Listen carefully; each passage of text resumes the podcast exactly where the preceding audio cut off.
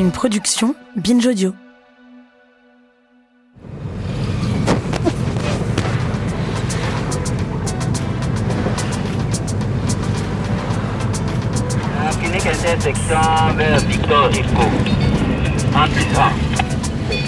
Le van blanc de MSF vient me chercher tous les jours.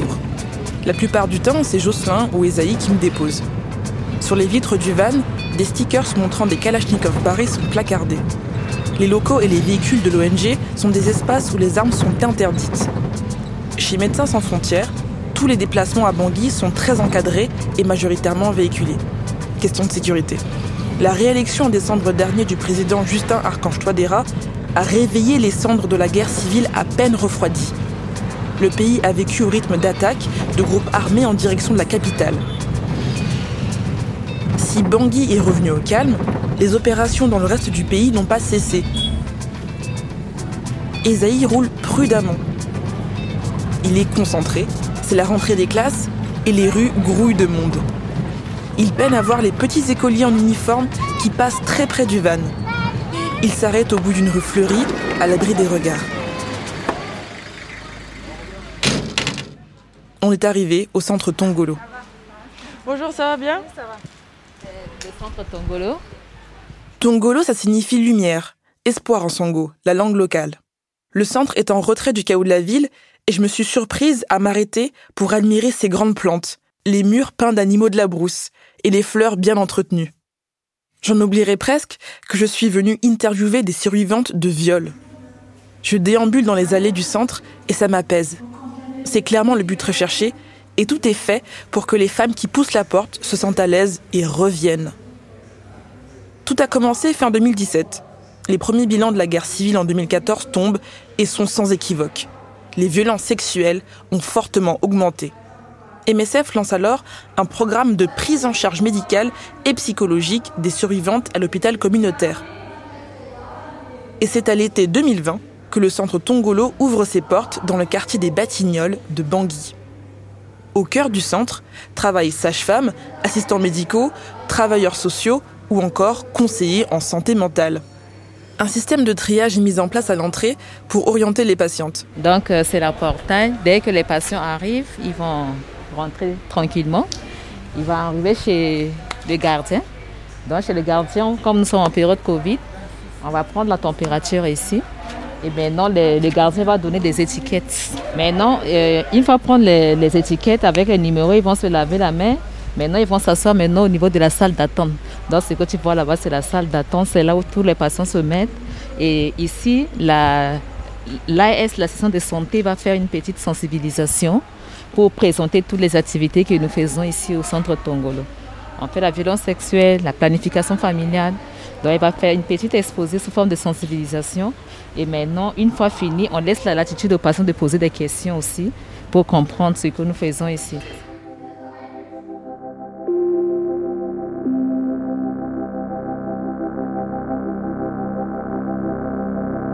Les violences sexuelles nécessitent en premier lieu une médecine d'urgence. Au centre, les sages-femmes procurent aux femmes des ressources vitales pour éviter MST ou grossesse non désirée. Alors j'ai toqué à la porte d'Eugénie, une sage-femme chez Tongolo. Et les sages-femmes ici sont facilement repérables. Elles portent toutes des blouses médicales roses. Là, c'est le lit, le lit d'examen. On a le lit d'examen. Une fois fini avec la patiente, quand elle vient, on finit de prendre tous les récits et autres. Tout, qu'on finit, on va devoir l'examiner. On va devoir l'examiner pour voir est-ce qu'il y a la présence, euh, on peut avoir la présence des lésions frais ou soit même des liquides spermatozoïdes qui peuvent être même encore frais si l'agression est, est vraiment dans le moins de, la victime est dans le moins de 72 heures. Tu vois que c'est à travers cette table qu'on va l'examiner, on va l'installer d'une manière confortable et puis on va l'examiner.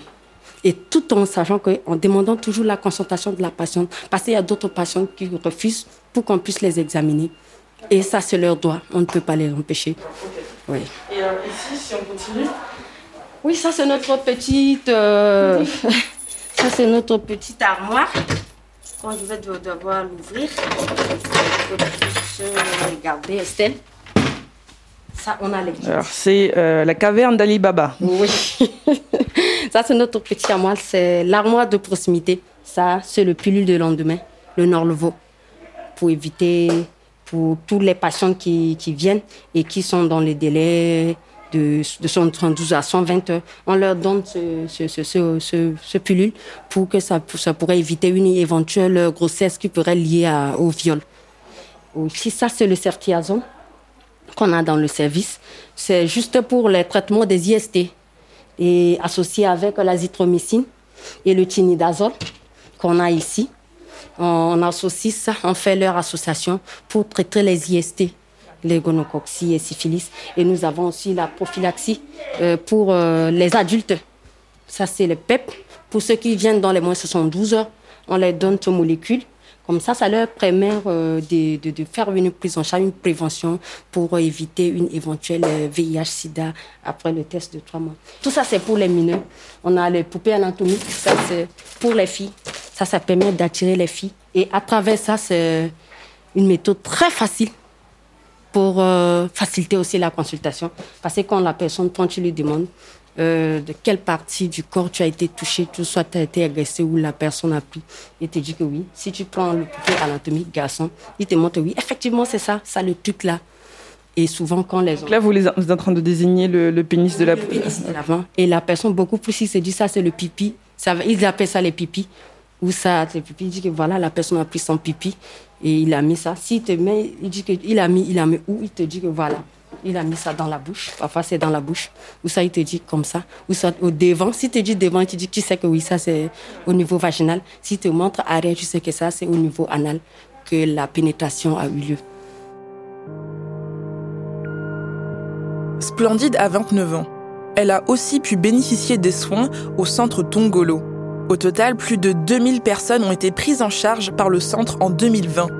Splendide a subi une agression sexuelle le soir du Nouvel An, quelques jours après le résultat des élections présidentielles. L'armée centrafricaine affronte les milices armées dans le pays pendant plusieurs semaines. Pendant cette même période, entre décembre 2020 et février 2021, on constate au centre Tongolo une multiplication des consultations pour violences sexuelles. Quand je la retrouve, elle est assise à l'ombre, au frais, dans l'espace d'attente du centre. Elle a accepté de me rencontrer et de me raconter son histoire. On s'isole dans la salle de réunion. Après des études de gestion des entreprises, elle était à la recherche d'un emploi. Mais en début d'année, sa vie a basculé. C'est sa meilleure amie qui a remarqué son changement soudain de comportement. Voici ce qui lui est arrivé. Ce soir du 31 décembre, alors qu'elle rentre de l'église, Splendide croise la route de deux hommes. Il la viole. Elle me raconte la suite.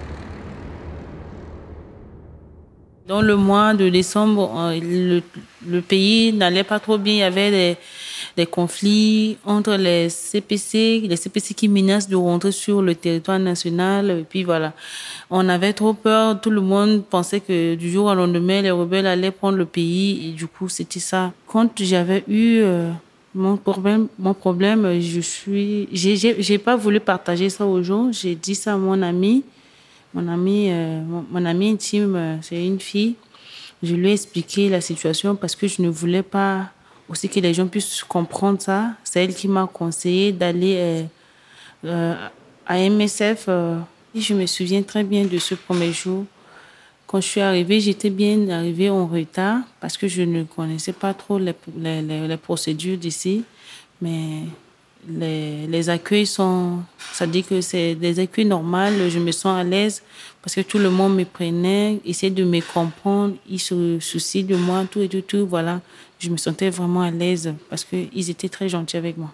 En venant ici, j'avais trop mal au bas-ventre, tout ça. La première fois que je suis venue ici, j'étais pas moi-même, quoi. Je me sentais pas trop bien. J'avais trop larmes aux yeux. Et j'étais trop renfermée aussi. J'ai prenais des décisions par-ci, par-là. J'ai des questions qui me viennent à la tête n'importe comment. Le fait d'avoir des personnels féminins ici, ça m'a vraiment rassurée parce que je me sens à côté de mes soeurs, ma femme. C'est-à-dire, je me retrouve, quoi. Parce que eux, ces soeurs, mes soeurs là, les mamans là, ils m'ont redonné la confiance, ils m'ont fait comprendre les choses en tant qu'une femme. Ils se sont mis à ma place pour me, me prodiguer des conseils, pour me remonter la morale.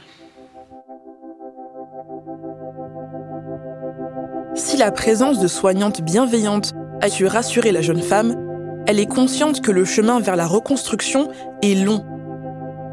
La parole se libère, mais uniquement parce que des structures d'accueil existent. En dehors de ces murs, se confier devient une tâche plus difficile. Quand on évoque son couple, Splendide se raidit. Elle serre fort dans ses poings son mouchoir. Elle a presque l'impression de vivre une double vie.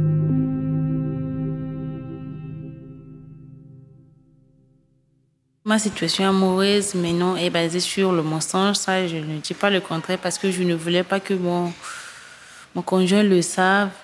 Ça dit que le sache que j'ai été violée depuis ce temps. J'avais eu trop peur de ne pas lui faire comprendre les choses parce que le jour de mes problèmes, il n'était pas là. Il était, il était parti en voyage et du coup, je ne veux pas qu'il le sache. Le viol, euh, c'est un truc qui nous montre dans la. Ça dit que ça tourne la tête, quoi. Quand tu réfléchis à ça, que si une personne pour te soutenir, c'est-à-dire quand tu dors, c'est comme si tu revivres les, événements qui t'est qui passé. Et c'est frustrant, ça fait mal, ça coule les larmes, ça torture. À du moi-même, je supportais pas trop ça. J'avais trop mal. Je décidais, je prenais des décisions qui étaient trop dures. Moi-même, j'étais vraiment trop dure à moi-même. Ma femme m'a aidé à me reconstruire, tout juste parce que je partais trop à l'église. J'écoutais le prêtre, quand il prêche les, bonnes paroles, il prend des exemples et souvent les exemples tombent sur moi et ça me redonne l'espoir. Et du coup, j'ai repris la, j'ai repris le contrôle de moi, quoi. A eu accès à des séances avec un conseiller en santé mentale, en plus de sa prise en charge médicale. Les conseillers en santé mentale ne sont pas des psys. Celles que j'ai eu l'occasion de rencontrer ont des parcours tournés davantage vers le social. Je pars donc en direction de l'hôpital communautaire, proche de l'axe principal de la ville, pour discuter avec Abigail, une conseillère en santé mentale chez MSF. Je la retrouve à l'étage du service maternité de l'hôpital. J'ai du mal à la suivre parmi tous ces vestons blancs floqués MSF. Dans les couloirs, une mosaïque de messages motivants sont affichés à destination des survivantes qui la consultent. on va les considérer pour lui donner des, appuis.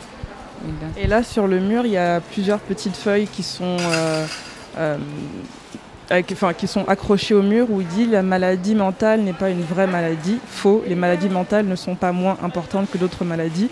Pourtant, la compassion est souvent refusée aux personnes en souffrance psychique. Euh, idée reçue, il faut se bouger pour guérir d'une dépression. Faux.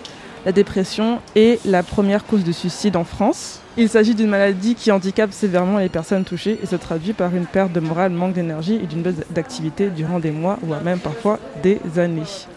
Abigail se souvient d'un cas précis d'une survivante qui ne parlait toujours pas au bout de cinq séances. Elle souffrait d'insomnie et elle a dû faire appel à ses proches pour l'aider à s'ouvrir. J'ai eu à reçu une patiente âgée de 22 ans. Elle a subi un cas de violence sexuelle par le groupe armé ici à Bangui. Et cette personne n'arrive pas à expliquer son cas à la famille. Elle a gardé ça pour elle-même et elle a commencé à faire des réactions qui, euh, on peut dire, anormales face à sa famille. On avait travaillé avec euh, cette fille-là, je crois, L'évolution de, de, la prise en charge, je crois, on a fait 5 à 6 séances de, de prise en charge psychologique euh, à la fille. Elle voulait même pas venir au rendez-vous, mais c'est sa maman qui l'a poussée de venir. Et en venant, elle a pris euh, les médicaments en surdose pour qu'il puisse arriver ici et ça va lui entraîner dans le sommeil et elle va plus parler. C'est ce qu'elle a préparé dans sa tête de venir. Et malheureusement pour elle, en arrivant, il n'a pas eu le sommeil. On s'est causé, elle était vraiment mécontente. Et j'ai essayé de lui dire, de lui demander la personne à laquelle elle se sent libre de parler avec elle, peut-être dans la famille ou bien parmi ses collègues ou ses amis. Elle m'a dit son ami et l'ami avait accepté de l'accompagner ici. Mais le jour de, rendez-vous, son ami n'était pas disponible. Et du coup, il commençait à avoir des idées que peut-être son ami va euh, va la juger, qu'elle n'était pas de bonne fille, tout ça. Elle a commencé à faire des, hypothèses. Et on a essayé de contacter l'ami, on n'arrive pas, on n'arrive pas. Elle m'a donné le numéro de copain de son ami. J'ai essayé de contacter le copain, ça marche, ça a marché. Et l'ami était venu. Il était soulagé de voir son ami. On a essayé de parler ensemble. On fait une séance groupale avec son ami. On arrive, euh, on a essayé d'expliquer ce qui c'est la violence sexuelle, que ce n'est pas du gré de la personne, c'est ce qui a eu, c'est un choc. Et elle a essayé de parler à sa maman. Et on nous a donné rendez-vous de venir si, pour évaluer si, en, partageant ce fait-là, quel est son état après le, partage? Elle était revenue, elle a dit ça va, sa maman, elle a dit pourquoi elle n'a pas parlé de ça il y a longtemps? Et elle, elle souffre de ça il y a longtemps, pourquoi? Et pour elle, elle pensait qu'en parlant de ça, les gens vont se moquer d'elle, les gens vont la juger, tout ça, mais malheureusement, ce n'était pas le cas et elles se sont soulagées dans cet état. Le fait que sa maman, son ami euh, sont avec elle. Oui et elle, commence à se sentir euh, soulagée. En sortant de l'interview, je relis les affiches collées au mur du couloir d'Abigail. La maladie mentale n'est pas une vraie maladie. Faux, les maladies mentales ne sont pas moins importantes que d'autres maladies. Pourtant, la compassion est souvent refusée aux personnes en souffrance psychique. Euh, idée reçue, il faut se bouger pour guérir d'une dépression. Faux. Il s'agit d'une maladie qui handicape sévèrement les personnes touchées et se traduit par une perte de morale, manque d'énergie et d'une baisse d'activité durant des mois, voire même parfois des années. Il y a les mêmes affiches au centre Tongolo. Elles visent à sensibiliser, mais servent aussi à donner du courage à ceux qui les lisent. Dans le couloir de l'hôpital que je traverse, je croise une quarantaine de personnes assises qui attendent patiemment leur tour les masques sur leur visage accentuent encore plus le regard fatigué, le genre de regard que saisissent en photo les reporters de guerre. Je ne peux pas m'empêcher de me demander comment faire pour réclamer justice et comment arriver à se reconstruire. Tout ça, je vous le dis dans le prochain épisode.